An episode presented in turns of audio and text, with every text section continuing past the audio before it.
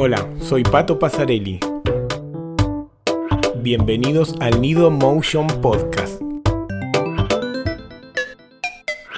Un podcast en el que vamos a hablar de animación, diseño, freelancismo y mucho más. En este capítulo hablamos con Meme Candia, de Mendoza, Argentina. Nos cuenta sus experiencias y por qué hace un año tomó la decisión de juntarse con colegas para armar el estudio Bonkers Animation. También da recomendaciones y consejos para los que trabajamos freelance. Ojalá que lo disfruten y les sirva tanto como a mí. Eh, bueno, eh, gracias Meme por, por coparte con el podcast. Eh, yo en, todos los podcasts lo primero que, que pregunto es que cuentes cómo empezaste en, la animación, cómo llegaste.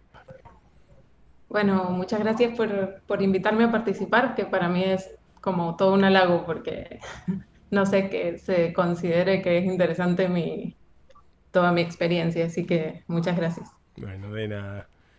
Eh, bueno, te cuento, yo en realidad toda la vida me interesó la animación porque soy muy fan de, la animación en general, ¿no? De, fundamentalmente toda mi infancia de Disney y después en la, adolescencia entré con el anime.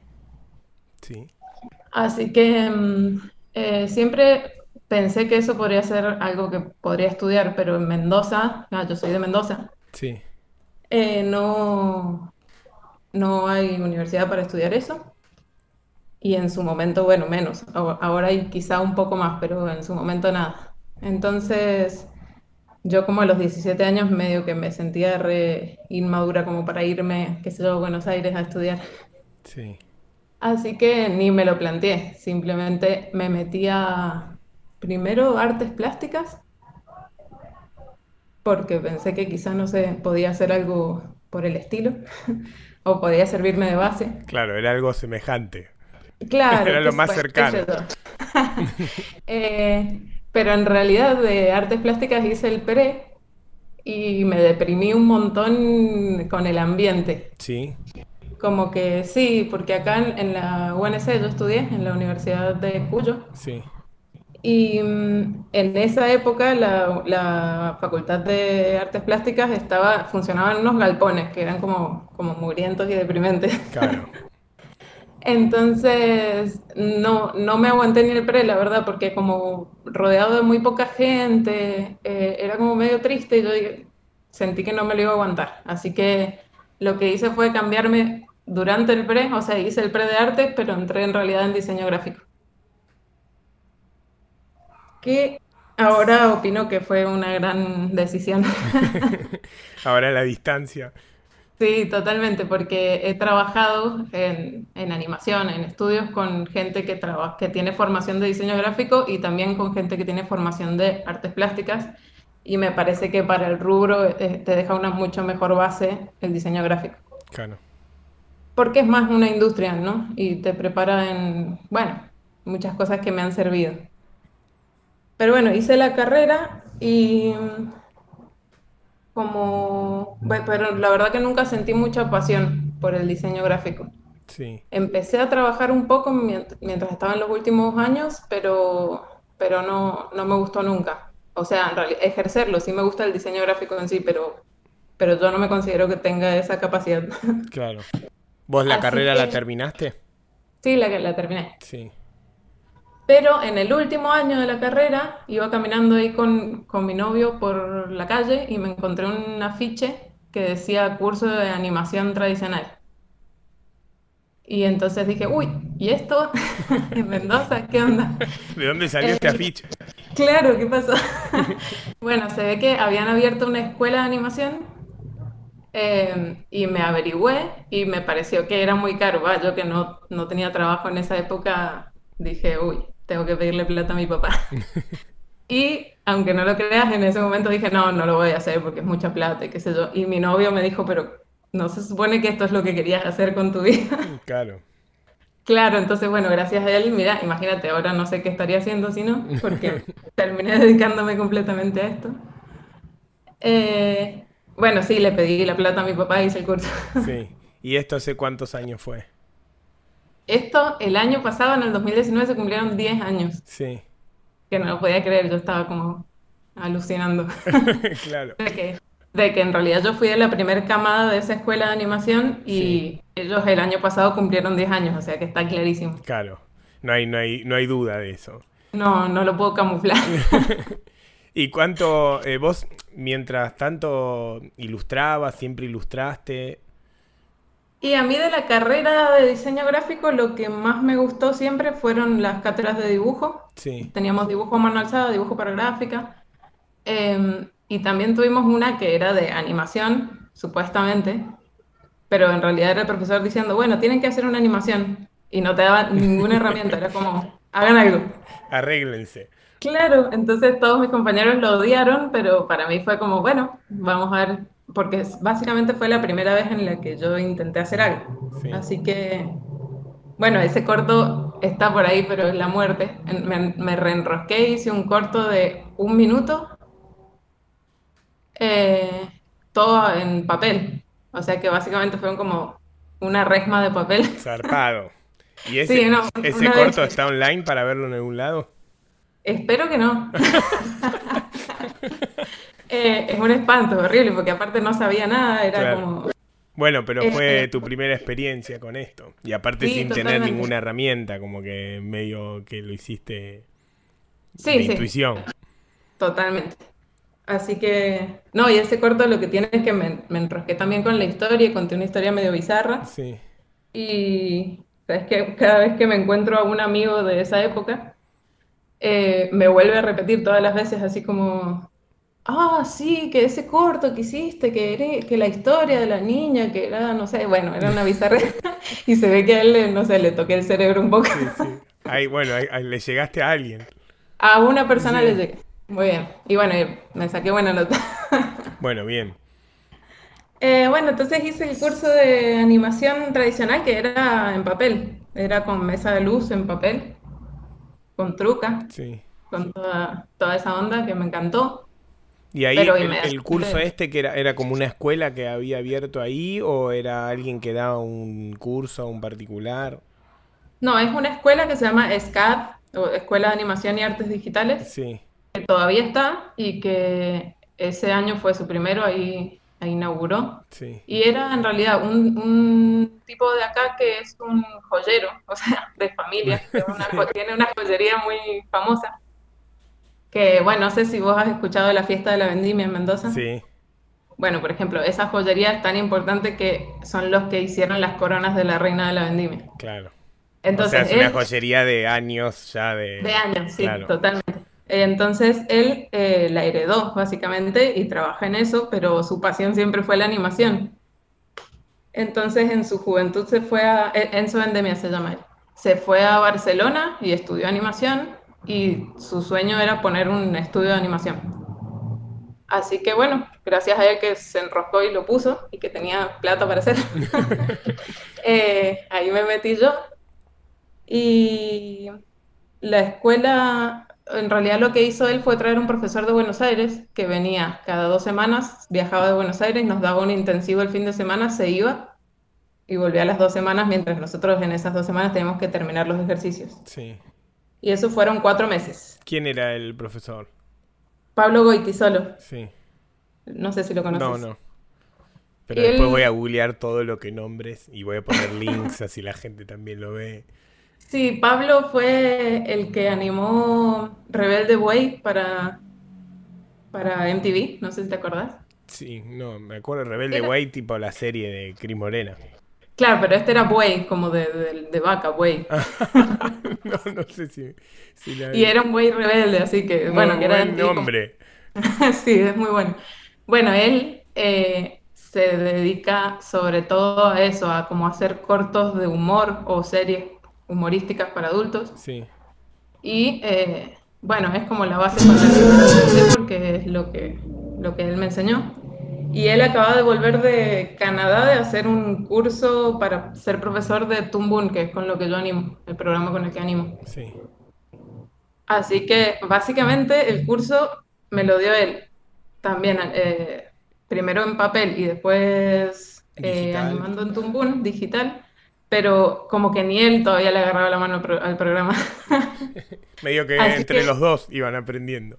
Claro, así que yo el corto en realidad que tuve que hacer para, o sea, el ejercicio final que tuve que hacer para, para terminar el curso, eh, como no le enganché para nada la onda del programa, lo hice en Photoshop. Que era Eh. layer a layer, tipo un layer, otro layer así. Sí, no, no sé, una locura, Sí. una locura. Pero por suerte después, él mismo, o sea, en realidad el mismo Enzo Vendemia y, y Pablo Vitisolo armaron un estudio acá que se llama Blexus. Y yo al ser de la primer camada y de los como que entramos apasionados por el, por hacer esto, eh, nos invitó a participar en el estudio. Así que con él eh, empecé a trabajar y ahí básicamente aprendí a animar porque en el curso fue como las bases y listo. Claro. ¿Y el curso este de animación cuánto, cuánto duró? Duraba cuatro meses Sí. Y listo. Claro. Y después, bueno, arrancaste ahí a laburar en, en Blexus. Claro, y bueno, y lo primero que hicimos fue como que ahí aprendí a usar el programa porque hicimos una serie de como capítulos para una universidad estadounidense que se llama Daytona, o se llamaba Daytona la serie, no sé, no me acuerdo bien, Sí. pero era todo cutout, o sea, animación cutout, no tradicional, y mm, eran más o menos creo que dos horas de contenido, o sea, era un montón. ¿Y qué Y lo lo laburaban con After? No, no, con Tumbún. Sí. Entonces, eh, al, al hacer dos horas, que es como básicamente me animé una película en cutout, eh, con todo eso le sacamos la chicha al programa, o sea, ahí lo aprendimos a usar bien. Y bueno, y lo que pasó es que mm, después me quedé ahí trabajando en Blexus y además empecé a dar clases de animación digital en la escuela de animación, o sea, en la misma en la que yo me formé. Sí. Y em, lo que pasó es que a la larga en, en Blexus, como que lo único que se hacía era o series para televisión, hicimos dos series para el Inca, para Paca Paca, que salieron Sí. en Paca Paca, y em, videoclips animados infantiles y todo muy, bueno, animación cutout. Y a mí lo que me interesaba era la animación tradicional. Claro. Entonces, yo estuve un montón de años en Blexus. Ahí conocí a la Melissa Farina, no sé si la conoces. No. Melissa. Melissa Farina también fue de la segunda generación de la escuela de animación de acá y ella después se fue a trabajar a Buenos Aires y entró a 220. Ah, mirá. Y en 220 estuvo varios años, como que fue en la etapa en la que 220 empezó a hacer animación tradicional y se fue al diablo. Claro, sí, sí. Y después ella se fue a vivir a Barcelona. Y ahora está trabajando allá. Bueno, la cuestión es que ella estuvo como el tiempo justo y necesario que necesitaba estar en Blexus y supo sabiamente irse a tiempo, ¿no? Eh, pero bueno, yo estaba acá y, y cuando ella se fue, me, pero creo que no sé si todas las semanas me escribía diciéndome, meme, ¿por qué no te venís para acá? ¿Por qué no te venís para acá? Y yo ni, ni ahí. Vos no te Pero querías bueno. venir. No, no, yo como que nunca me planteé irme, en esa época no, no me querían ir de Mendoza directamente. Claro. Es más, me parecía que lo, lo valioso sería tratar de desarrollar un poco la industria de la animación en Mendoza porque no existía. Sí. Eh, y en este momento sí tengo ganas de irme, pero como para hacer una experiencia en otro lugar, pero sí me voy porque me va a costar mucho, porque soy muy familiar y qué sé yo. Eh, no me iría a Buenos Aires. Claro. Por ahí te irías, eh, pero a otro país, por ejemplo, o... mm, Claro, claro. O sea, de última, si, si voy a hacer el esfuerzo, me voy, qué sé yo, me voy a Europa a hacer una experiencia un poco más en otro idioma. Claro. Como para enriquecerme más, porque ir a Buenos Aires, bueno, esa experiencia igual ya la, la tuve. Sí. ¿Viniste en algún momento para acá, para Buenos Aires? Sí, claro, fue porque eh, como la Meli, como te dije, se fue a trabajar y entró a 220, Sí. en un momento necesitaban freelance para un proyecto y ella me recomendó a mí. Entonces ahí, mientras yo trabajaba para Blexus, empecé a tomar trabajos de freelance para 220, que más o menos tuve dos años trabajando freelance para 220. Sí, yo vi ahí en, eh, que tenés varios proyectos trabajados con ellos. Sí, trabajé, lo primero, primero que me llamó a hacer fue para un cortito que era un, eh, un proyecto del estudio, que era como una caminata de personajes medio locos que iban transicionando. Sí. Y no, para mí fue el terror, porque me, me dijo, tómame, hace esto, y yo es como, pero si yo no sé animar, tradicional, básicamente. es como, no lo había hecho nunca, porque yo en Plexus nada más hacía animación catálogo, claro. está bien, pero es otro, es otro el método de trabajo. Sí, sí, nada que ver. Entonces, bueno, me, me dio el horror de la vida, pero dije, bueno, lo voy a hacer igual, y lo hice. Eh, pero eso nunca me dejó de pasar, básicamente. Cada vez que me dan un trabajo nuevo, es como yo me paso el primer día hoja en blanco diciendo no puedo hacerlo, no puedo hacerlo.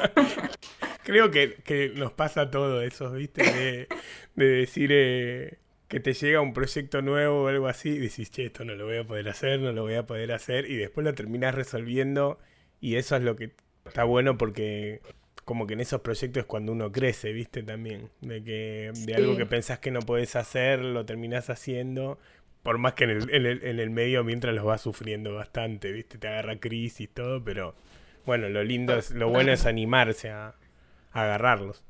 Claro, bueno, yo nunca le dije nada, no a nada, pero, pero siempre tuve el terror de que esto nunca lo he hecho, ¿por qué me saldría? ¿entendés? Claro, sí, sí.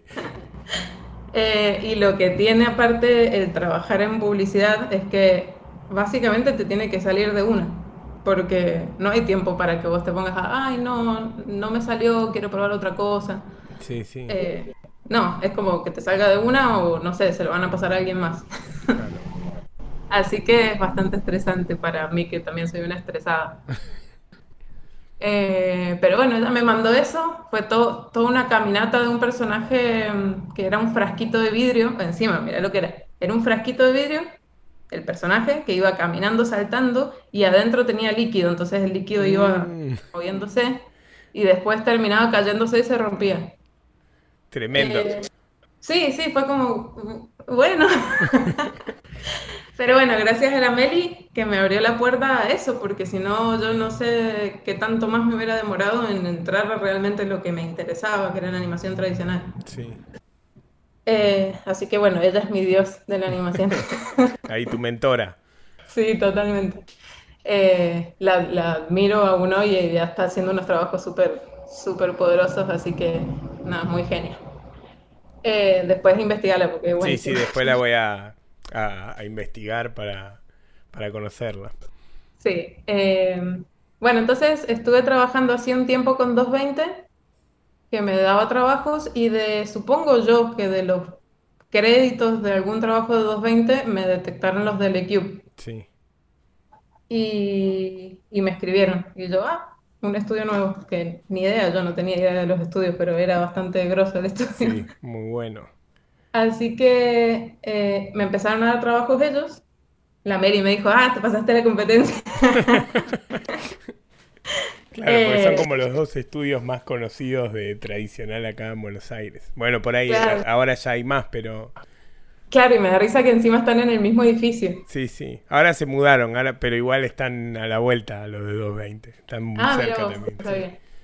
Bueno, bueno, entonces me puse a trabajar con LeCube y con LeCube lo que me pasó es que, eh, número uno, fue la, me, tocó la productora Juliana Millán, que es como mi productora favorita de la vida, porque es que es muy importante, porque ella es un amor de persona, entonces eh, a mí que, que, me, o sea, que le pongo tanto a cada plano que hago. Eh, como entregarlo, ¿no? al trabajo que me llevó así dos días a hacer, ponerle. Sí. Y que la productora te diga, bueno, eh, acá dice el director de, animación que le corrijas tal cosa. Y listo. A mí me como que me dolía un poquito. Claro, Y la Juli tenía la, la, particularidad de que ella con todo el amor del mundo te decía, ay, bebé, está hermoso, esto, qué lindo, bueno, ahora lo vamos a ver con el director y qué sé yo, y te vuelvo con feedback. Y, y no sé, es como, te trataba como un humano. Sí, lo encaraba de otra manera, claro. Sí, y para mí eso es re importante, así que ella es mi, mi productora favorita de la vida y la amo.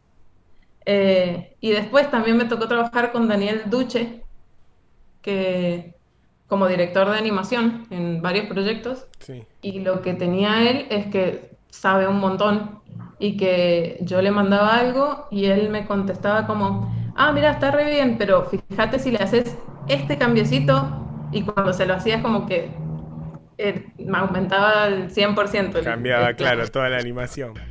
Claro, entonces eh, aprendí un montón trabajando con él. O sea, sí, qué sé yo, ponerle, hice cuatro planos para un proyecto que me llevó dos semanas, tres semanas, y yo aprendí un montón en ese trayecto. Sí. Así que eh, ellos dos, eh, trabajando con ellos dos en Le Cube, me, eh, me encantó. Me gustó más que trabajar incluso con 220. Claro. Entonces, bueno, también me trabajé con ellos un montón de tiempo hasta que me ofrecieron irme por un proyecto largo para allá. Para Lecube. Ajá.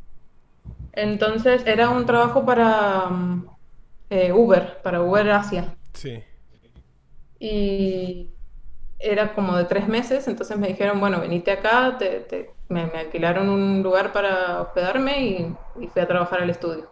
Qué buena onda. Che, y vos mientras, este, mientras estabas laburando en 220 y en Lecube, tenía, este, ¿seguías en Blexus o ya habías dejado? No, yo seguí en Blexus y mi plan era volver y, y seguir trabajando en Blexus, porque Ah, o seguía... sea, Ibas a tener seguía, como bueno. ese bache de tres meses, pero después volvías y seguías ahí. Claro, es más, yo en Blexus estaba como directora de animación, Claro. Porque Blexus lo que tenía es que todo el tiempo iba variando de gente, porque como que nunca logramos hacer un equipo que realmente se quisiera dedicar a la animación. Había mucha gente que eran, que hacían cómics o gente que quería hacer videojuegos, pero no aparecía mucha gente apasionada por la animación en particular. Claro. Entonces había mucho cambio de gente y básicamente quedé yo ahí como la más antigua y la que sabía un poco más, ¿no? Y eso también me tenía súper estancada porque como que es muy necesario tener a alguien que sepa más que vos, que sea mejor que vos, que tenga más experiencia para crecer de esa persona. Y yo estaba ahí como yo era el referente y, y no sabía mucho. Claro, sí, sí. Sí, como que tenías tus propios límites y no tenías de quién aprender o a quién preguntarle. Claro, entonces, eh, no, no, totalmente ya me tenía que ir de ahí hacía rato, pero yo estaba como cegada de que ese era el, el estudio mío. Sí. Es que también como estuve desde el principio, principio yo le, no sé, ayudé a armarlo, básicamente, ayudé a mudar las cosas, ayudé a todo.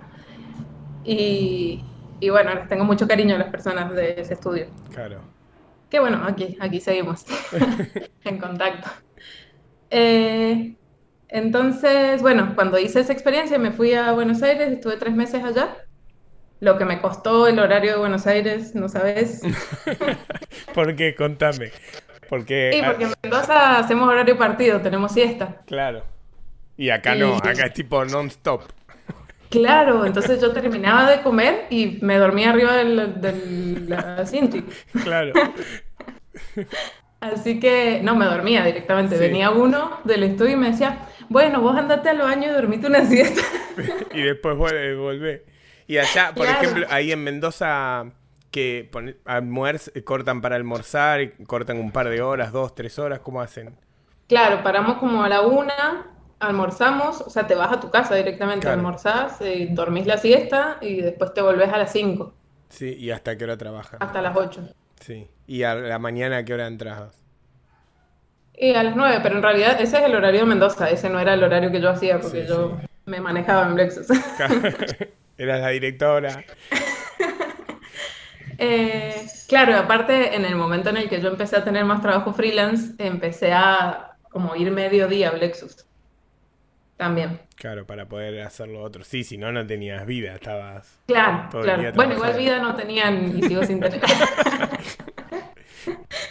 Eh, no, la animación, la verdad que, bueno, no sé, yo estuve muchos, muchos años de, de quemarme mal, así, de trabajar 12 horas al día y terminar muerta. Sí.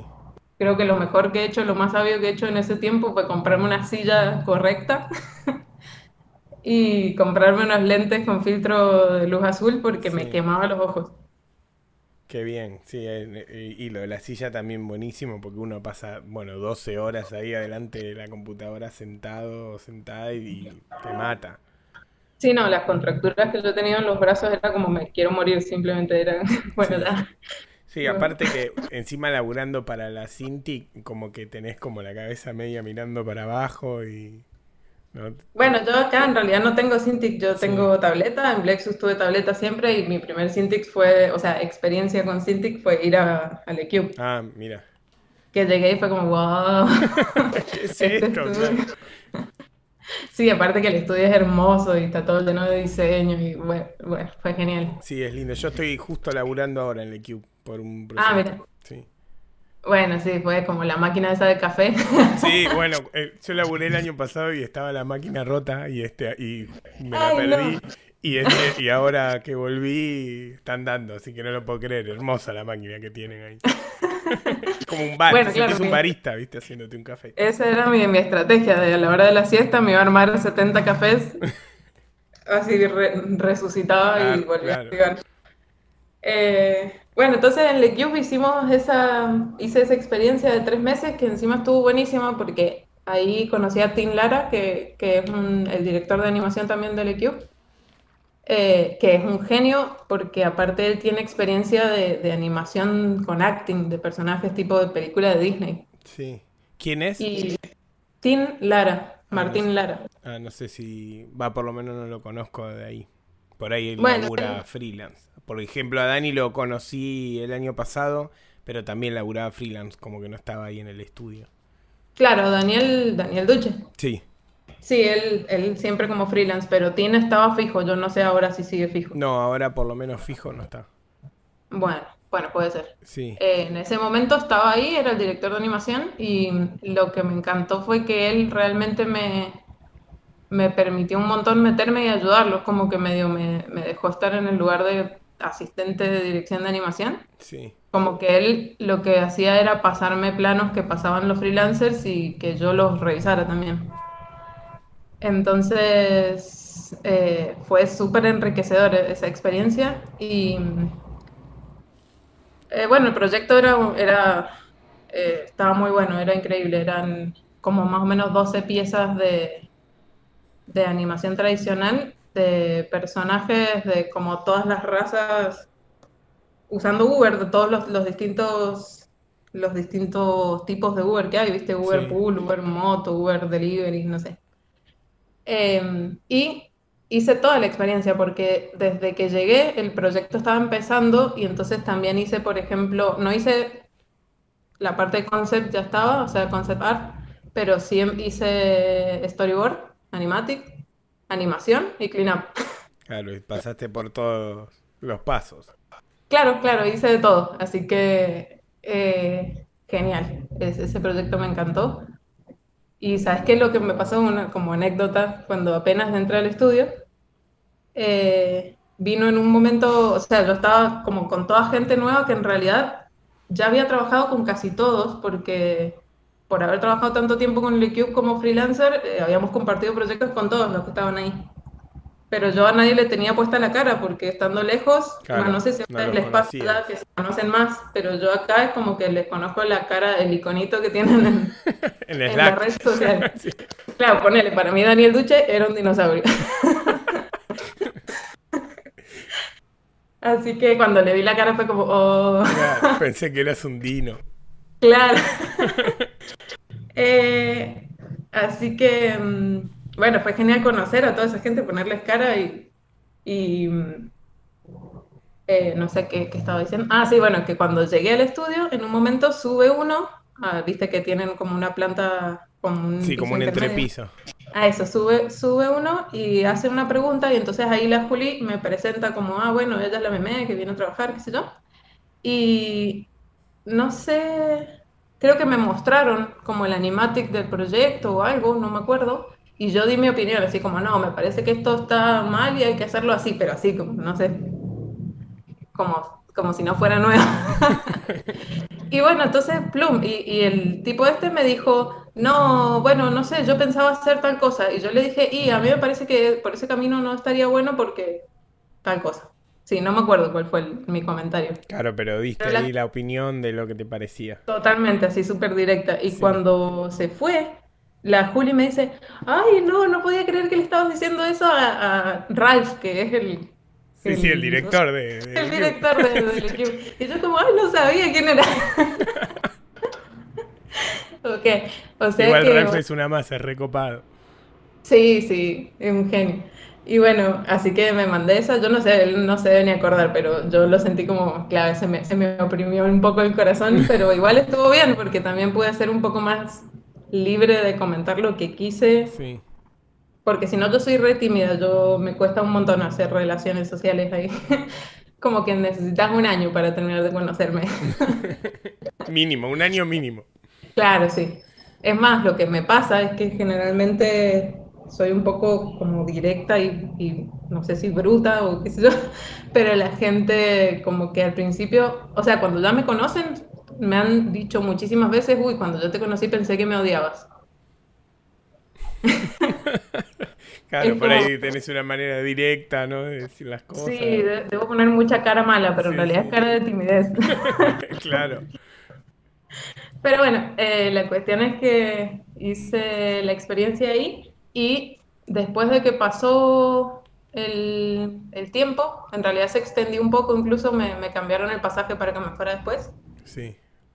Eh, Ralph me ofreció quedarme trabajando en el equipo. Pero- Y Pero vos no, no querías.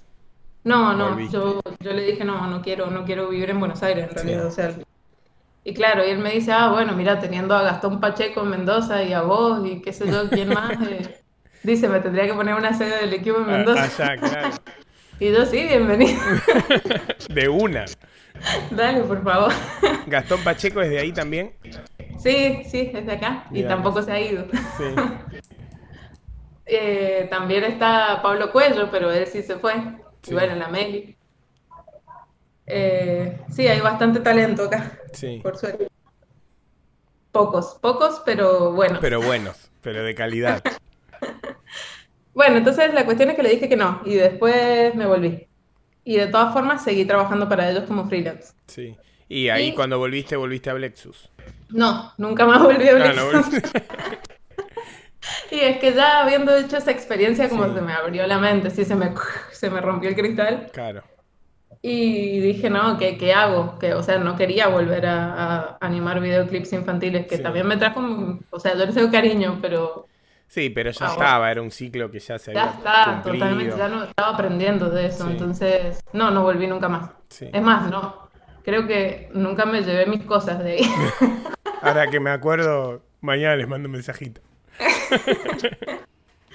Así que, eh, bueno, sigo yendo todos los fines de año de Blexus y todo, pero de, de la escuela también, pero ya, ya me desligué completamente.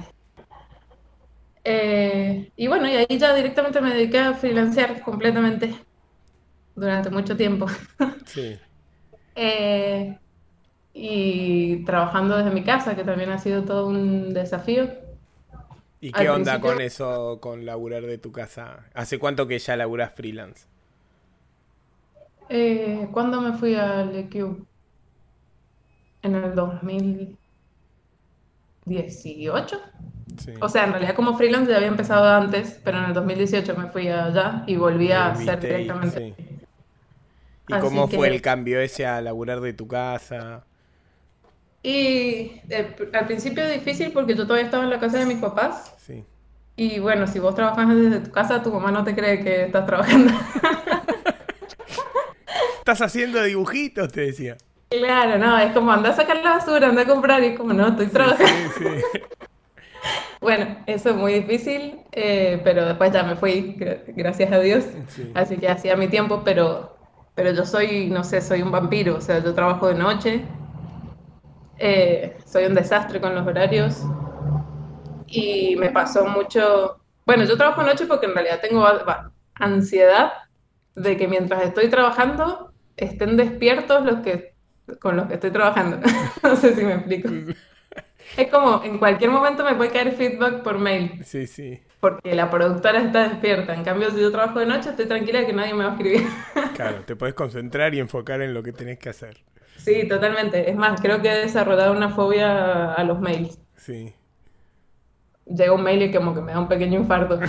Tengo, tengo que Bueno, superar. com- complicada que, que laburás freelance y básicamente trabajas vía mails. Totalmente, sí. Es como me llegan mails cada, no sé, media hora. y cada media hora tengo un pequeño infarto, voy a vivir muy poco. Eh, así que también le tengo fobia a las, a las llamadas por, por Skype, así que bueno, imagínate lo que es esta entrevista. bueno, te digo que viene bien, ¿eh? Sí, bueno. Está bastante natural. Eh, sí, no, odio las, las reuniones por Skype, las odio. Y encima muchas veces, bueno, que para mí significa que, que yo que estoy hecha un vagabundo en mi casa, ¿entendés? Que capaz que me levanté y ni me puse, ni me saqué el pijama. Sí. Claro, eh, significa que te tenés que cambiar. Claro, sí. significa que tengo que ver a dónde apunta la cámara web porque es, que se verá atrás, ¿no? Está la ropa sucia. Claro, es horrible. Es todo un movimiento Siempre atino a no prender la cámara si se puede, pero generalmente hay que prender. Eh, así que eso, eso lo odio. Y hay muchas veces que te dicen, ay, bueno, hagamos una llamadita para explicarte bien el feedback. Entonces yo, oh, bueno, dale, ¿a qué hora? Tal hora. Bueno, lo hacemos y para decirme, ah, no, que sí, que nos gustó, que está bonito. Fíjate si puedes hacer esto. Bueno, listo. Y yo es como, ay, ¿para qué pase todo mi proceso de adaptación? Sí, sí, sí, me podrías haber mandado un mail y no me cambiaba el pijama. Bueno, así que ese es mi, mi gran problema de, de, ser freelance. Y bueno, y después con los horarios, eh, sí, bueno, yo trabajo de noche, me levanto después a las 2 de la tarde. Y ponele, ¿a qué, ¿a qué hora arrancas a laburar? Es que... Eh, en realidad como que yo puedo estar trabajando todo el día, pero realmente le voy a empezar a, o sea, me van a empezar a salir las cosas bien como a las 6 de la tarde. Sí. Entonces, también un poco por el hecho de dormir la siesta, porque yo dormía la siesta y cuando me levantaba renovada de la vida, eh, estoy más lúcida y puedo trabajar bien. Entonces, un poco las 6 de la tarde es mi horario bueno y ahí le doy hasta, hasta tarde. Bueno, lo que me pasó ahora, hace poquito trabajé con Singapur. Y, eh, estaba buenísimo porque... Claro, en el horario de ellos. Claro, entonces yo estaba como... Eh, ponele, se empezaban a hacer las 8 de la noche y yo decía, ay, se van a despertar los de Singapur. eh, pero bueno, completamente 12 horas corrido, así que fue eso. Lo único malo que tuvimos que hacer es Skypes a las 7 de la mañana.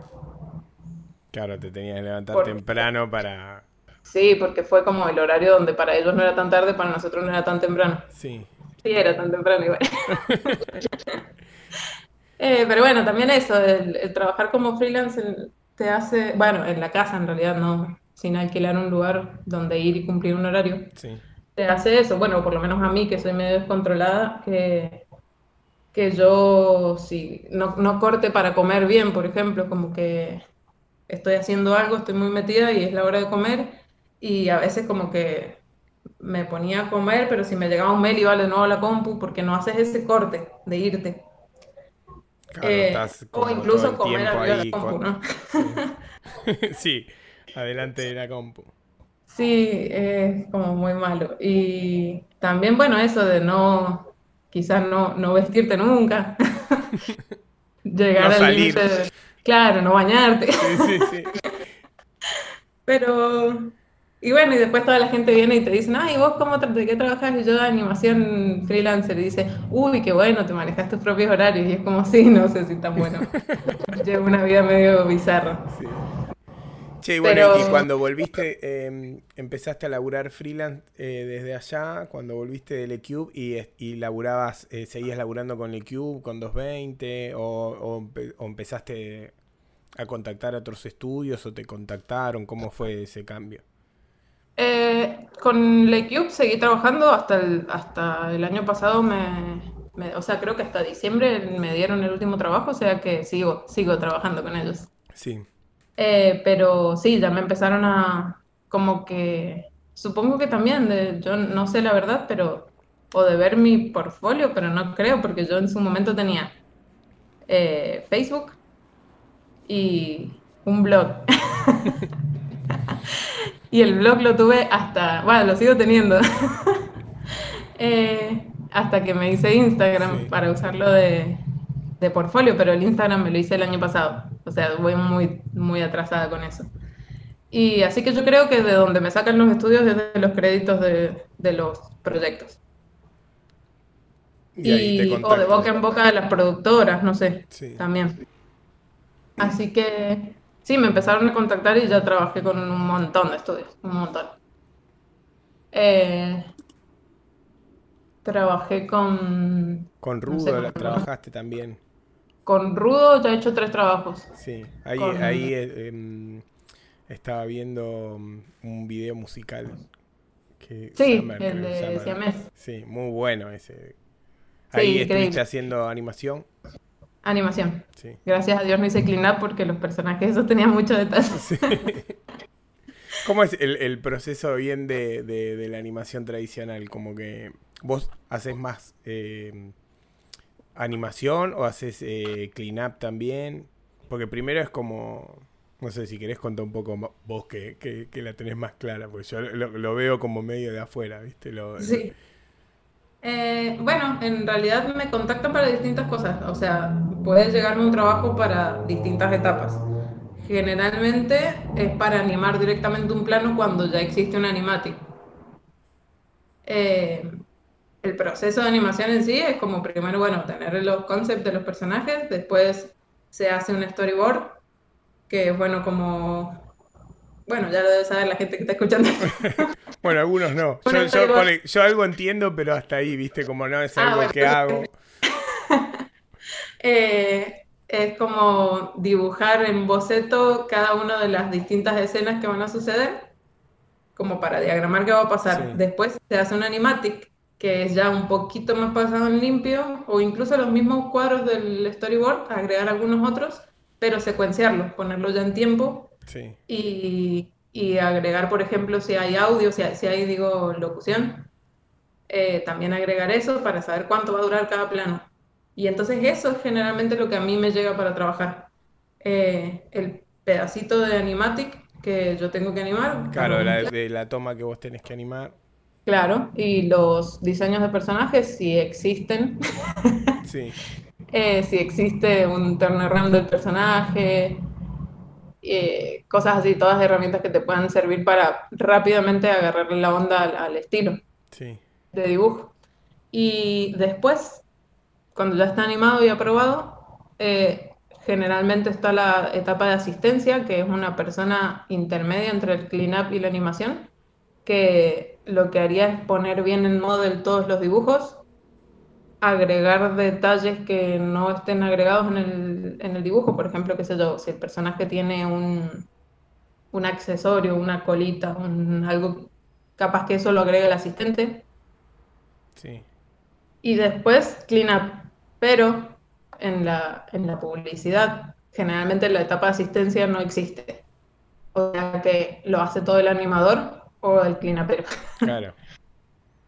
eh, Así que sí, a mí me gusta decir asistencia y clean up porque a mí me mandaron muchos planos que estaban animados en palitos. Y era como, toma, este es el plano animado y acá tenés el, style frame. Y era como, esto lo tengo que hacer de nuevo encima.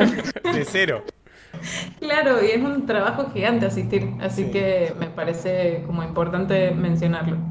Y bueno, asistencia y clean up. Yo los trabajos, yo sí hago clean up y asistencia, pero hace un tiempo que lo hago solamente de planos que animé yo. Claro. Y la animación eh, primero se hace como las poses claves, ¿no? Tipo las key poses, esa onda. Depende, depende del tipo de, o sea, de lo que estés animando. Si es un personaje que está haciendo una acción en particular, sí, haces las puntas. Sí. Y después haces como el, el breakdown, que, que, sería como por dónde va a pasar entre medio, como un intermedio que es clave y después los el resto de los intermedios. Pero si hay efectos, por ejemplo, los efectos generalmente se animan hacia adelante. Como haces el primer dibujo y vas el segundo, el tercero, el cuarto, el quinto, porque los efectos como que, como que fluyen, ¿no? Sí, sí, tienes que ir como que vas viendo para dónde va. Es más natural trabajarlo hacia adelante, así, así se dice. Em, Así que yo como que de, eso, de que me pasaran proyectos de animaciones que estaban como muy, muy rafiadas, muy rafiadas y que había que hacerle un montón de trabajo, eh, decidí empezar solamente a aceptar pasar en limpio o asistir planos que animé yo. Y no solo por eso, sino porque eh, a mí lo que me interesa es generar portfolio de animación. Y eh, si asisto trabajos de otras personas, de otros animadores, eso yo no lo muestro en mi portfolio, porque sí hay gente que sube asistencia, porque es su trabajo ser asistente Claro. o ser cleanupero, pero yo quiero ser animadora. Entonces, yo trabajos que nada más asistí, no, no me interesa publicar. Qué bueno eso. Entonces, básicamente tengo, me puedo dar el lujo de aceptar trabajos que, en los que anime, e incluso anime y pasen limpio, Sí, pero, pero no trabajo solo de asistencia o solo de cleanup ahora. claro. Antes sí. Sí. Bueno, Aparte pero aprendes un montón, aprendes un montón de los otros animadores eh, pasando en limpio sus, sus animaciones. sí, me imagino que para lo que es eh, la animación tradicional debe ser como los primeros pasos, ¿no? Hacer clean up y, y asistir. Como que mm, debe estar bueno esto que decís vos, arrancar por ahí como para ver cómo labura gente ya animando. Totalmente, está buenísimo, está Sí. buenísimo porque realmente le, le sacás la onda de, de cómo resolvieron el plano los animadores.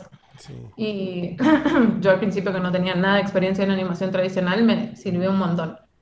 Pero... eh, ay, me olvidé qué iba a decir. No, estábamos, me estabas diciendo de que bueno, que ahora ya mm, agarras nada más, o sea, asist- eh, haces asistencia y cleanup de, de cosas que, de tomas que por ahí vos ya animaste y que solo Claro. subís eso al portfolio.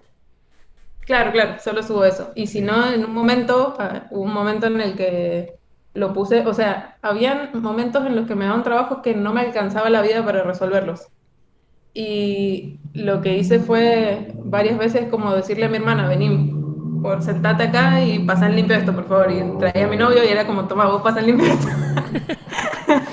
Tenías a todos, todos, eh, todos- Claro, eh, me, me Sí. conseguí unos conejillos de India eh, para que anime, para que pasen en limpio. Sí, para que me ayuden, porque no llegaba, o sea, no, no me daba la vida. Sí. Y me he pasado noches enteras, o sea, cosa que nunca hice en la universidad, viste, que la gente, uy, para entregar esto me, me tuve que quedar toda la noche. Bueno, yo sin nunca lo hice, nunca lo hice. sí, Y sin embargo, trabajando, lo tuviste que hacer. lo tuve que hacer muchas Sí. veces.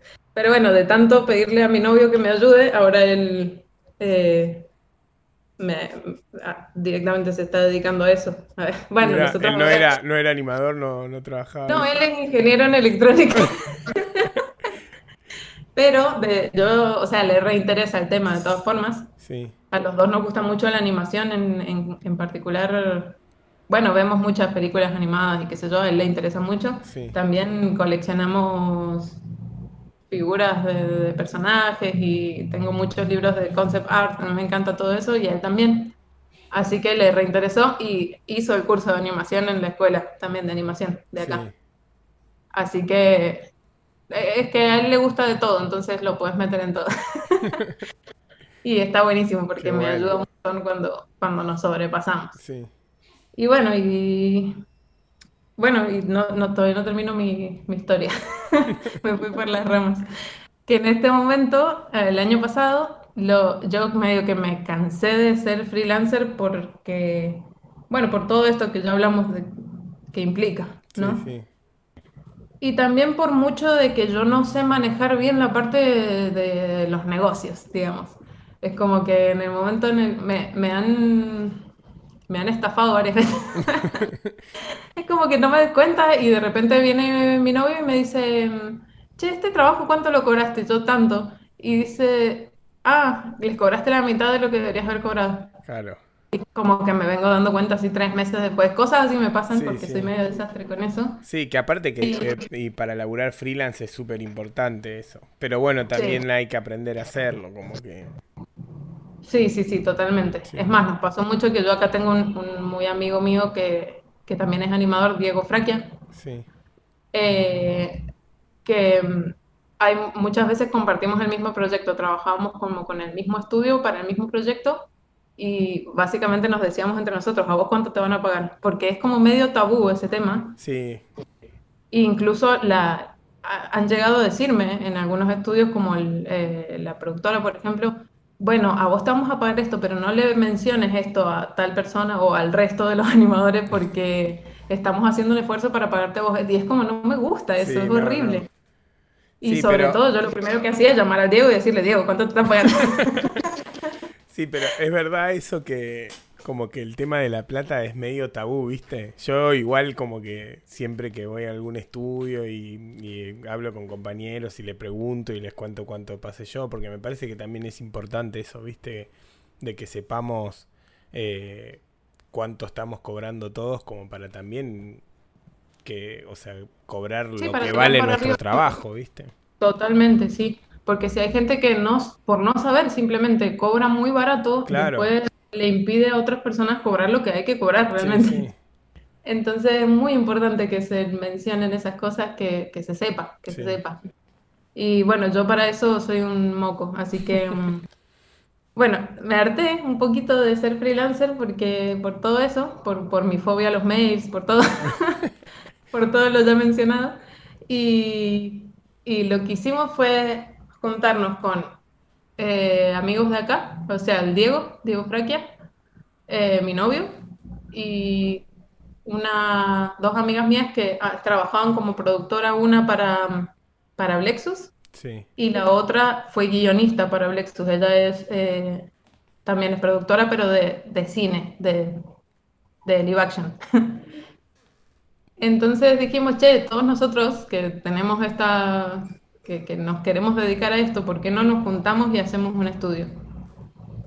Y el año pasado, bueno, lo, comenzamos y nos armamos un estudio que todavía está ahí en, dando sus primeros pasos, pero... Es eh, Bonkers, ¿no? Bonkers, Animation. Sí, que, que bueno, fue una locura porque empezamos en febrero, en febrero del año pasado, y nuestra idea era que como no teníamos portfolio del estudio, no íbamos a conseguir trabajo, ¿no? Sí. Porque siempre me, o sea, yo nunca, nunca jamás he tenido que mandar un mail diciéndole a un estudio que si me quieren contratar, ¿no? Claro. Eh, porque siempre fue como de boca en boca, siempre a mí me siguieron llamando, que me parece que, bueno, sí, sí, me, siguieron llamando y me siguieron llamando y me dijeron, mira, me pasó tu contacto a tal persona o te vi que trabajaste en tal proyecto y me llamaban y me llamaban y nunca tuve baches, muchos baches. De Sí, la verdad que mucha suerte o no sé. No, es que también tu laburo está bueno. Claro, bueno, una cosa que me dijo la Juli en un momento que vino a Mendoza y le hice tour, eh, es que es muy difícil conseguir gente que trabaje como que te cuide el proyecto. Sí.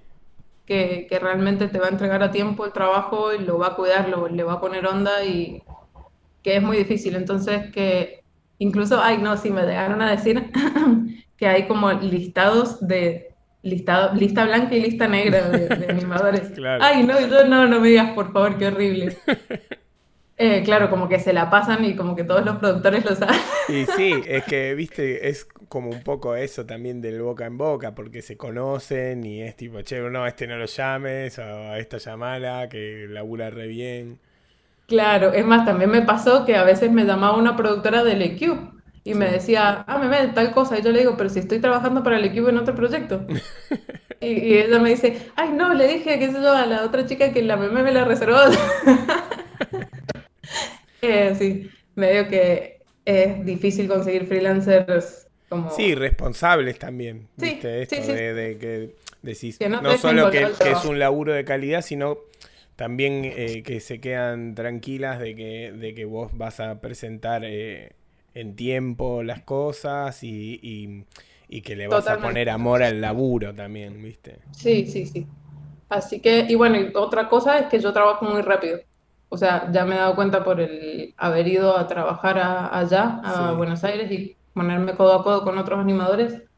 Eh, también por hablar con la Meli, que ella me decía, pero es que mira, lo que estuvimos acá haciendo tres meses, de tres semanas, digo, vos lo resolviste en dos días, así que trabajo rápido, pero eso, eso es como, porque también es mi manera de, o sea, yo me aburro muy rápido. Entonces lo, sacas rápido. Claro, que no es bueno para la animación, porque la animación es un trabajo como que lleva muchas, muchas, muchas paciencia. Sí, y más la animación tradicional. Yo lo veo a, los chicos y a las chicas trabajando y digo, la verdad que la paciencia que tienen, a mí me, me gusta la animación tradicional, pero no, no podría trabajar de animador eh, tradicional. Claro, bueno, yo no tengo paciencia. pero lo hago igual porque lo hago rápido, si no, no lo haría. Porque yo, la verdad que si algo me lleva más de dos días, lo abandono. Claro, ya, ya te aburre. Claro, entonces ah, me pasa lo mismo ilustrando. Yo no hago ilustraciones, o sea, cada vez tiendo a hacer cosas más sencillas porque si no las termino en un día, no lo vuelvo, no lo vuelvo a retomar. Si ya lo corté y me tengo que ir, no, no lo voy a terminar jamás. Sí.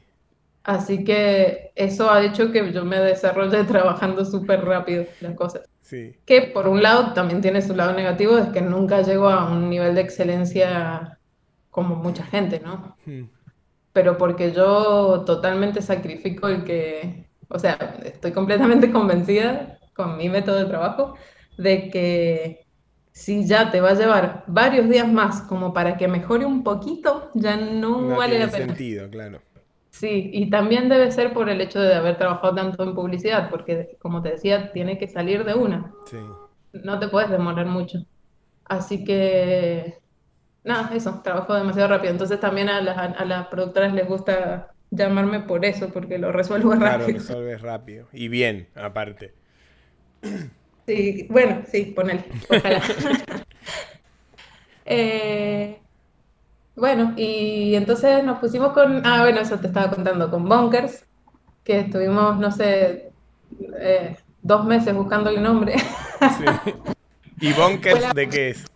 fue la muerte esa etapa. Em, ¿De qué viene el nombre Bonkers? Eh, significa loco. Sí. Pero es como loco lindo, como un loco que le dirías a un niño, no a un, a un enfermo mental, ¿no? Pero es, eh, ¿qué es una palabra en, otro idioma? Sí, está en inglés, en inglés. Ah, mira. Solo que es un inglés medio británico. Sí. Que a partir de que se lo pusimos, yo no la conocía la palabra, pero a partir de que se lo pusimos, la escuchaba un montón de lugares yo, ah. Eh, em, sí, la, la, mencionan en Alicia, el, el sombrero loco, como que le dice, todos estamos locos acá, pero las mejores personas lo están. Y nos gustó el hecho de loco simplemente por, por como la pasión, por estar loco por lo que haces. Sí. Entonces eso fue lo que quisimos reflejar con el nombre. Está bueno. Y claro, y la marca, viste que es como un televisorcito por el hecho de que es animación y que Me lo encanta la carita. Claro, con cara de, fan. Sí, sí, sí, de fan, emocionado. Claro, bueno, es, es que así somos nosotros. qué bueno. Así que sentimos que esa era nuestra onda. Y entonces, bueno, nosotros empezamos con la, con la idea de, de, como no teníamos portfolio, hacer un corto o, sí, una, una pieza propia que nos sirviera para presentarnos, ¿no? Como para decir, esto podemos hacer y, mandar mails y así presentar el estudio. Pero lo que sucedió es que empezamos a hacer eso, lo que hicimos fue esto, estuvo buenísimo porque nos fuimos a Chile, alquilamos una cabaña y dijimos, bueno, listo, vamos a trabajar en el corto. Y ese va a ser el inicio de nuestro estudio, ¿no? Sí. Pero eh, no, salió un trabajo de una, porque básicamente el Diego ya tiene muchos contactos por hacer tanto tiempo freelance, al igual que yo. Entonces, como nos contactaban para ciertos proyectos y cuando nosotros veíamos que era largo o que valía la pena que meter un, un grupo más grande de personas, les decíamos, mira, nosotros ahora estamos empezando a trabajar con un equipo, eh, no sé si les interesaría como trabajarlo por medio de bunkers. Y así eh, fuimos haciendo proyecto, proyecto, proyecto y el año pasado, gracias a Dios, eh, lo completamos, hicimos un montón de proyectos. Así que pasamos de no tener portfolio a ya armarnos el Reel 2019. y el corto sigue ahí abandonado. Hicieron eh, varios laburos para Cartoon Network, ¿no? ¿Con Bonkers? Sí.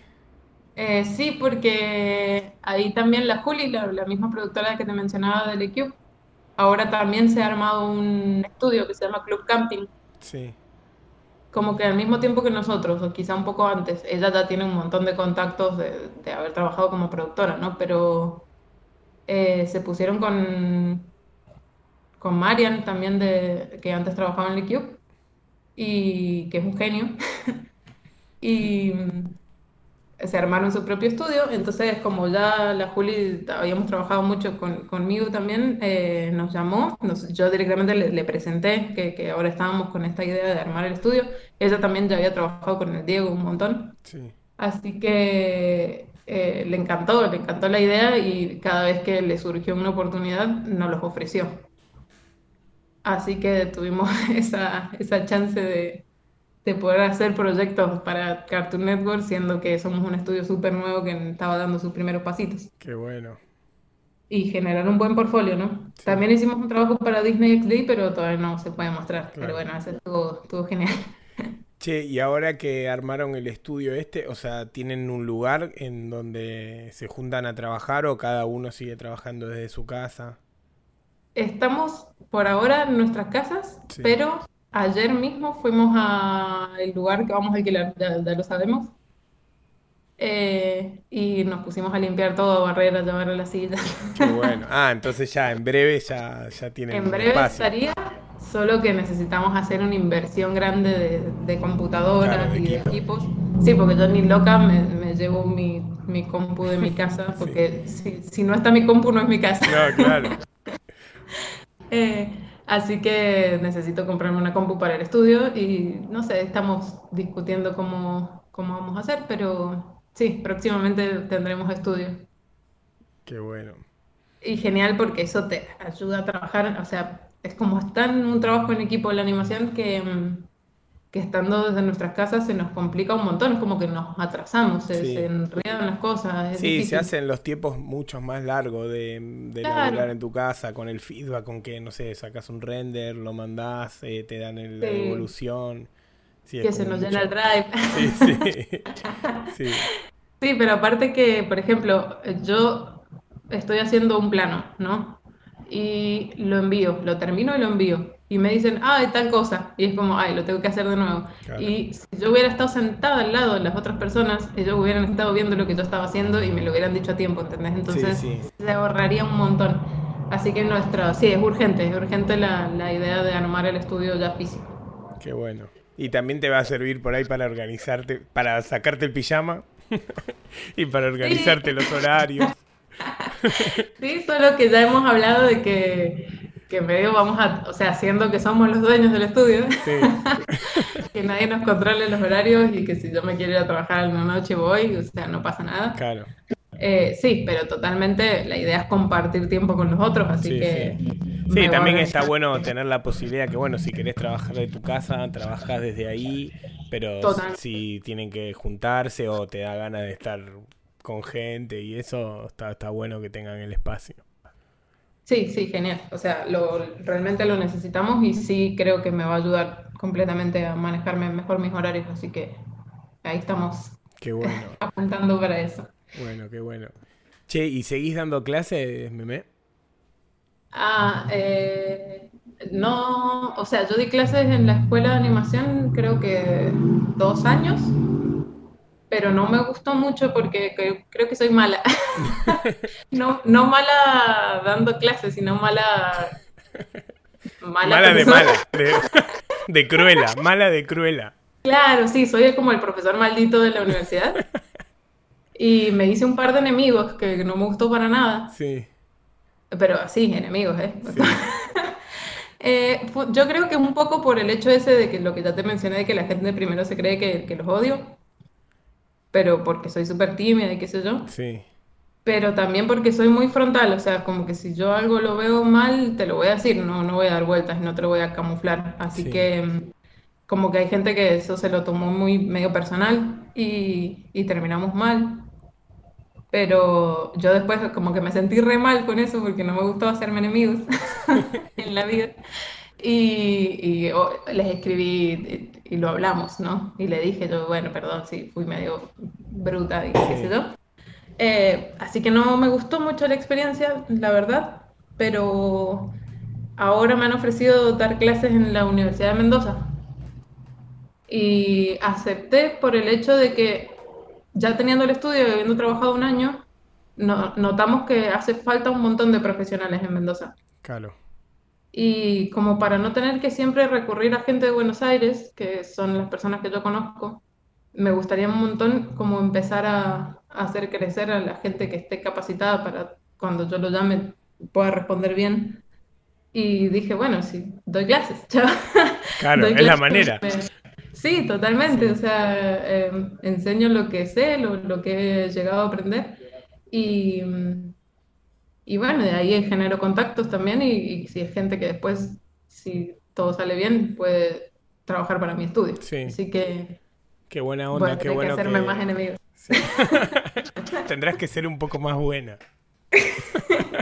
Sí, ¿sabes qué? Creo que ya habiendo hecho la experiencia, como que aprendí Sí, que no le puedo exigir lo, lo que yo daría a, a todo el mundo, no en cuanto a calidad, sino en cuanto a pasión. Es como que yo esperaba que, que, no sé, que se mataran haciendo el ejercicio que les pedí y que terminaran los ejercicios y que lo trajeran completo. más. Por claro, porque así es como yo hice el curso, Sí. porque yo era lo que estaba esperando toda la vida y lo hice así. Y es como, ¿por qué esperas eso del resto de la gente si Claro. no todos tienen tu mismo background? sí. de loca. Entonces, eh, creo que lo aprendí. Vamos a ver si, si sale ahora un poco más relajada la situación. Qué bueno.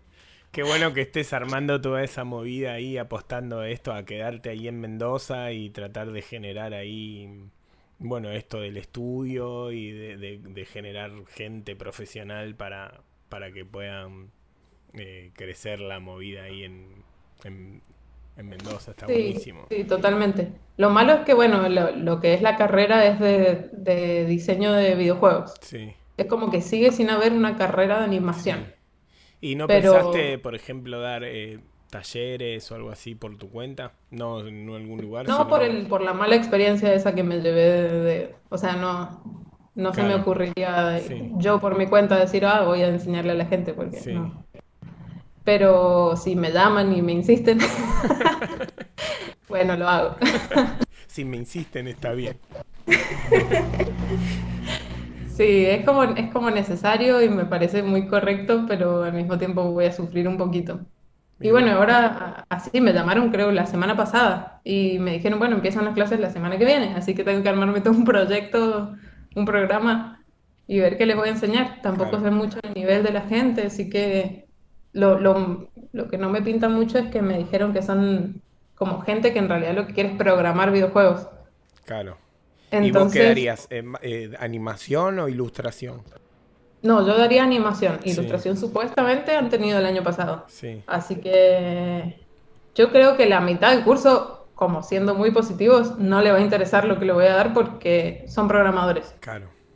Entonces, bueno, voy a tener que aflojar un poco ahí y decir, bueno, está bien, si no es lo que te interesa hacer en tu vida, por lo menos tener la base como para saber qué pedirle en un futuro A un cuando tengas que tengas un animador bajo tu bajo tu mando.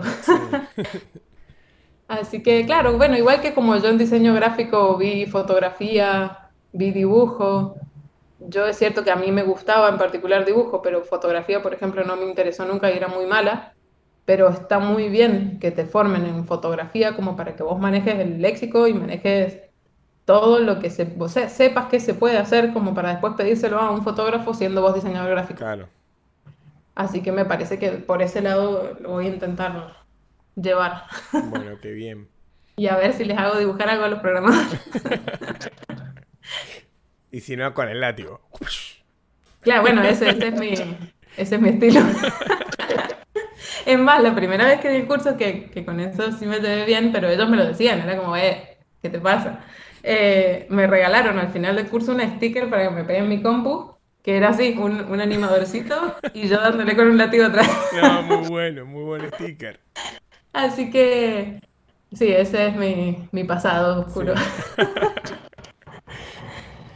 Bueno, y Meme, y este mm, año, bueno, vas a dar clases y mm, con, y con el estudio tienen algún proyecto para este año. Y con el estudio ahora, que viste que se hacen, se hacen bajonazos, ¿no? En, en diciembre y enero, porque los estudios generalmente se toman sus vacaciones también y se nos hizo un bachecito ahí en el que dijimos, bueno, retomemos el corto. Porque lo cierto es que yo toda la, todo el tiempo que he estado en animación nunca he hecho nada propio. Sí, y me reinteresa, siempre quise, pero no, es como, es como que te pasas 12 horas dibujando y cuando terminas no tenés ganas de ponerte a dibujar de nuevo para vos. Es más, yo no dibujo mucho en general, o sea, dibujo un montón todos los días por animar, pero hacer ilustraciones eh, no lo hago mucho y lo que hago es meterme en concursos, es como meterme en, por ejemplo, estaba eh, Ediciones Invisibles, que, que han sacado varios libros, con Tatiana Pollero, que me invitó a dibujar, a hacer ilustraciones para cuentos y para relatos. Y entonces yo me meto en esas cosas porque me meten como la presión de que lo tengo que terminar porque es un proyecto real. Claro, hay que entregarlo. Entonces, claro, entonces metiéndome esas cosas me obligo a dibujar, pero si no, no dibujo. Y me molesta mucho eso porque... porque no, aparte de dibujar, hermoso. Hoy estaba mirando que tenés ahí unas stories destacadas del Inktober del año pasado y los dibujos son uno más lindo que el otro. Ay, bueno, gracias. Eh, no, bueno, sí, ese también. Me puse esa meta porque dije, si tengo que hacer el Inktober, o sea, lo voy a terminar. Y lo terminé como en diciembre. Pero bueno, lo, lo, hice y creo que es lo que más he dibujado en toda mi vida en un año. O sea, nunca en un año he hecho 30 dibujos. Claro, ¿Y qué? ¿Pero lo hiciste todo en, octubre, no? No, no, no, no. se me estiró hasta diciembre. Sí. Bueno, igual. Eh, bien. Pero, bueno, pero Tenés 30 dibujos ahí, zarpados, aparte uno más lindo que el otro. Eso también, yo tenía el sueño siempre de, viste, cuando vos ves al ilustrador y tiene su, su cuadernito de bocetos y es todo re lindo. Y yo, desde que me compré una tablet, nunca más dibujé a mano. Y eso es algo que me encanta, o sea, los, los cuadernos de bocetos son, eh, siempre quise tener uno, nunca pude. En la infancia siempre quise tener un diario íntimo, tampoco pude. eh, es como el mismo gusto de tener un libro con dibujos. Sí. Em, así que lo que hice fue en el Inktober ponerme a, a usar los Copic que tengo. También tengo una caja de Copic que salen carísimos ahora, así que es un tesoro. ¿Qué son como unos eh, marcadores? Sí, son marcadores de al, al, alcohol. Ah, mira. Y son increíbles, son los que usan los marcadores. Sí. Eh, pintan como medio acuareloso. Claro, yo pensé que era acuarela. Claro, no, son, son fibrones. Sí. Que me los trajeron de, de Europa, me salieron baratos dentro de todo. Y ahora salen mil pesos cada fibrón, en Mendoza por lo menos. Mm, claro. Mil pesos cada fibrón, así que tengo 36 yo, es un tesoro, como que no venga nadie y se los robe porque mato. Claro, claro, mucha plata. Eh, claro, sí, es un tesoro. Y si realmente los dejo ahí abandonados y el día que los quiera agarrar y dibujo estén secos, me voy a suicidar. es como, no, eso es crimen de sonor, de sonor. Así que dije, voy a hacer el Inktober y lo voy a hacer con los copies. Y me puse, y bueno, imagínate, hacía años que no dibujaba a mano. Y cumplí ese sueño también de completar un, sketchbook porque hice 31 dibujos y llené un cuadernito. Qué bueno. Así que sí, re lindo eso. O bueno, obligarme a hacer cosas, aparte de estar animando. Eh, che, eh, y cuando animes, cuando animas, eh, ¿Te pones música o cómo haces? Eh, o, te concentras, sos de las que no ponen nada y se concentran en lo que están haciendo? Mm, yo no soporto el silencio. Sí. no lo soporto, como si hay silencio como me empiezo a angustiar, me siento mal. Viste que se escucha como el ventilador, ñi, ñi, ñi, que así me... Sí, creo que tengo un trauma infantil o algo que reprimido. Igual a mí esos, esos sonidos continuos me duermen, ¿viste? Tipo esos ruidos que son como tipo un motor, no sé, de la ladera, ¿viste? Claro, no, bueno, a mí me angustian. Es como el, reloj, así clic, clic, no, es como que me empiezo a poner mal. así que yo sí o sí necesito música permanente. Y cuando no sé qué escuchar, he pasado por muchas cosas. Es como o sea, viste que vos escuchás música. Sí. Bueno, yo canto, canto todo el tiempo, soy insoportable. Eso también es, un problema a la hora de que voy a estar en un estudio con gente y yo canto todo el tiempo. Eh, escucho un montón de música, pero hay veces que de tanto escuchar música todos los días, todo el tiempo, como que no sabes qué escuchar, ¿viste? Necesitas banda nueva o algo. Pero cuando me pasan esas cosas, me pongo documentales, también eh, sigo un montón de youtubers eh, también tuve una etapa súper bizarra de, escuchar casos de crímenes de asesinos seriales. que me encanta, pero era re loca yo porque estoy todo el día encerrada en la casa escuchando crímenes de asesinos. Y llegaba mi novio a trabajar y yo le decía, no, no sabes este que mató a este y le sacaba la piel y se hacía máscara con ellos. Con miedo te miraba.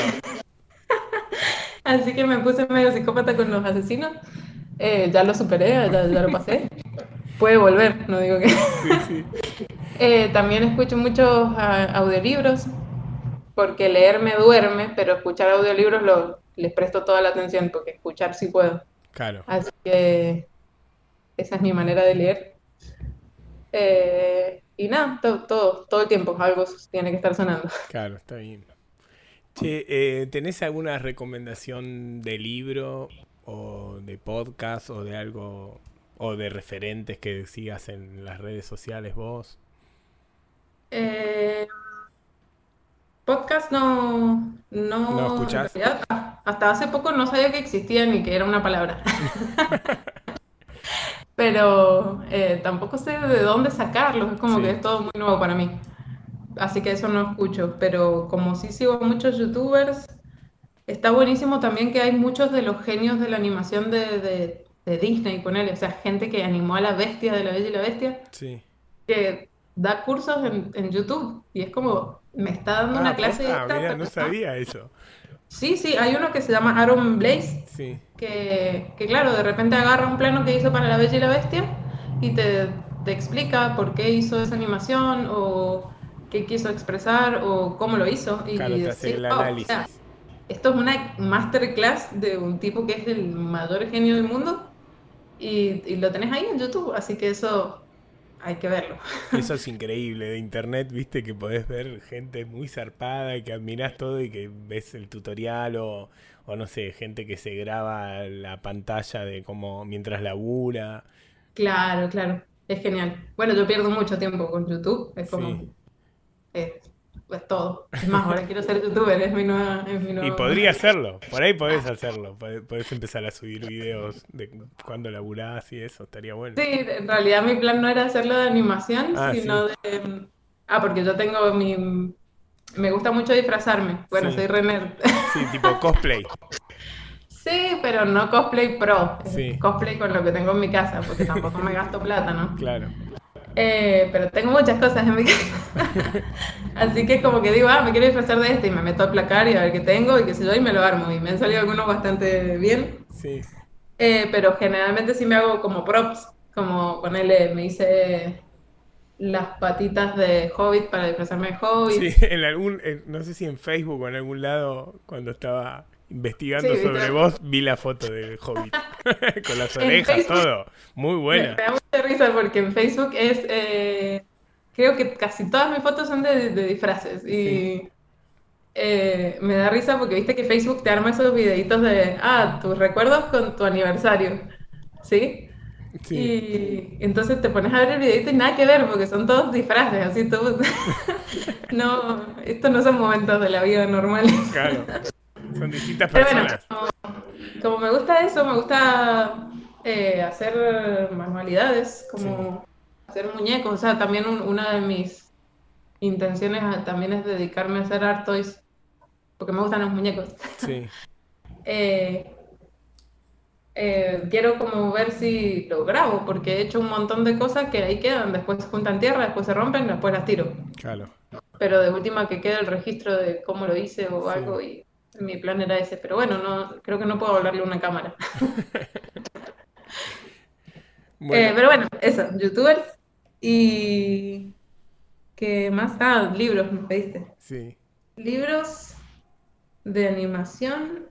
Yo aprendí, por ejemplo, FX, hacer eh, animar FX, con un libro de Tezuka, que es el creador de, de Astro Boy. Y Está buenísimo porque tiene dos libros de animación básicas, como de aprender a animar con él. Sí. Eh, y hay uno que es nada más de efectos especiales, entonces te enseña cómo hacer un rayo, cómo hacer fuego, cómo hacer humo, cómo hacer agua. Y otro que es todo de, cómo animar animales. Y los tengo los dos, me los consiguió Julián, mi novio. Así que eso los re recomiendo porque para iniciar con esas cosas está buenísimo. Fundamentalmente porque los que son animadores de anime sí eh, tienen la escuela de los efectos especiales, como Zarpados. Sí. Che, ¿y anime tenés alguno para recomendar? A mí me gusta mucho el anime, yo miro también. Eh, y yo anime estoy como que me quedé medio vieja porque soy muy fan de los de, de varios clásicos de, Sí. Em, oh, perdón, mensajes.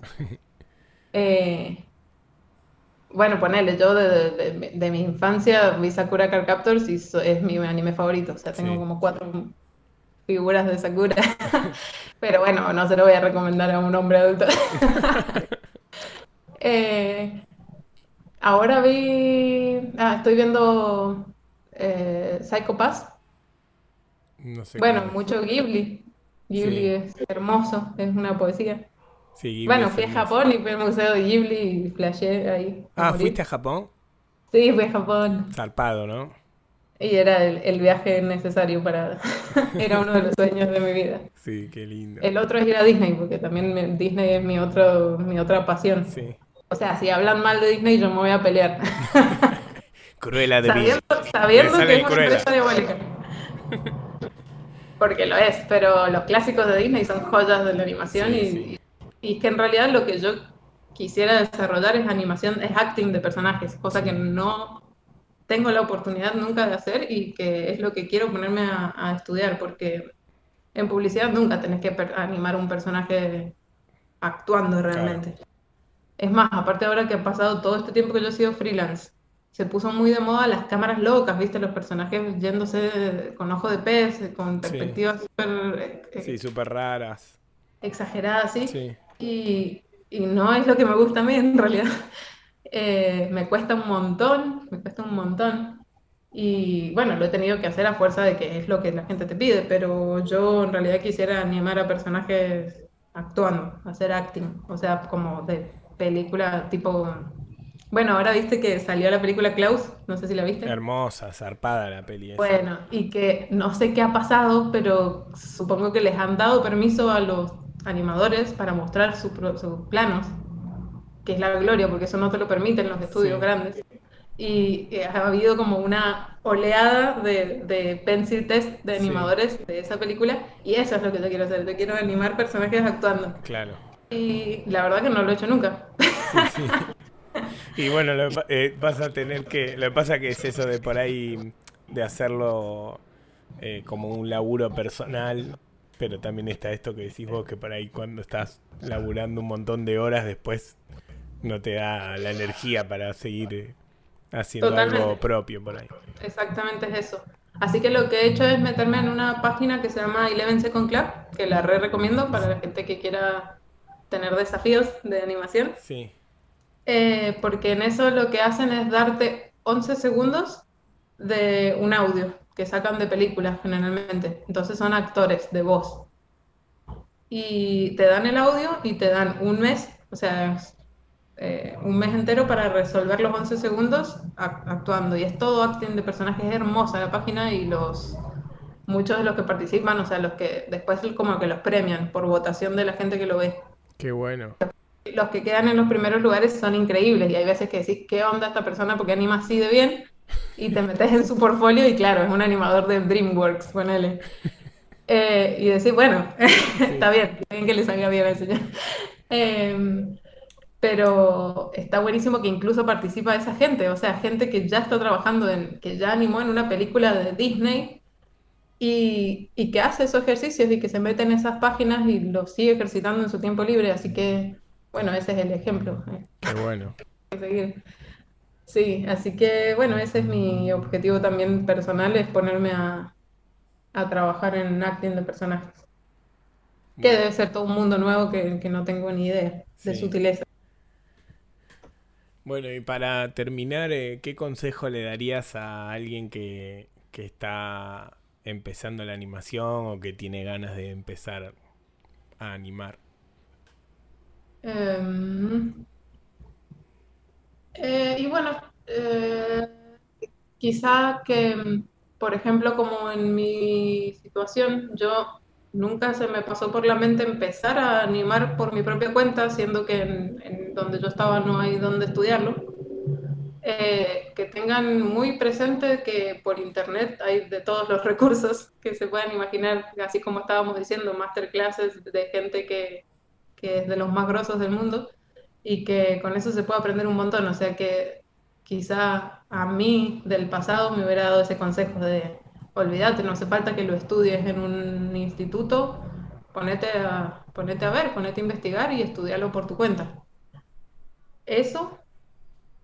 Y después, bueno, lo que a mí me ha funcionado mucho, que es eso de tratar de ser responsable, de de entregar a tiempo las cosas, de cuidarlas y, y, así es como que yo creo que he logrado mantener mantenerme como freelance y poder vivir de esto, porque la gente como que confía en que cuando me entrega un trabajo yo lo voy a resolver bien y, y rápido y como corresponde. Así que también ser como responsable, ser muy responsable con, con el trabajo.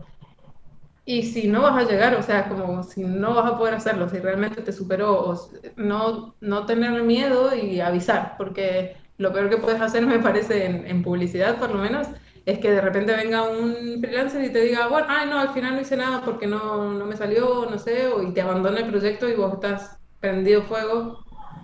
Entonces me parece que lo más importante que tenés que hacer es todo el tiempo que la productora sepa en qué estás. Eh, cómo te está yendo y, que vayan viendo para atajar los, los, errores a tiempo.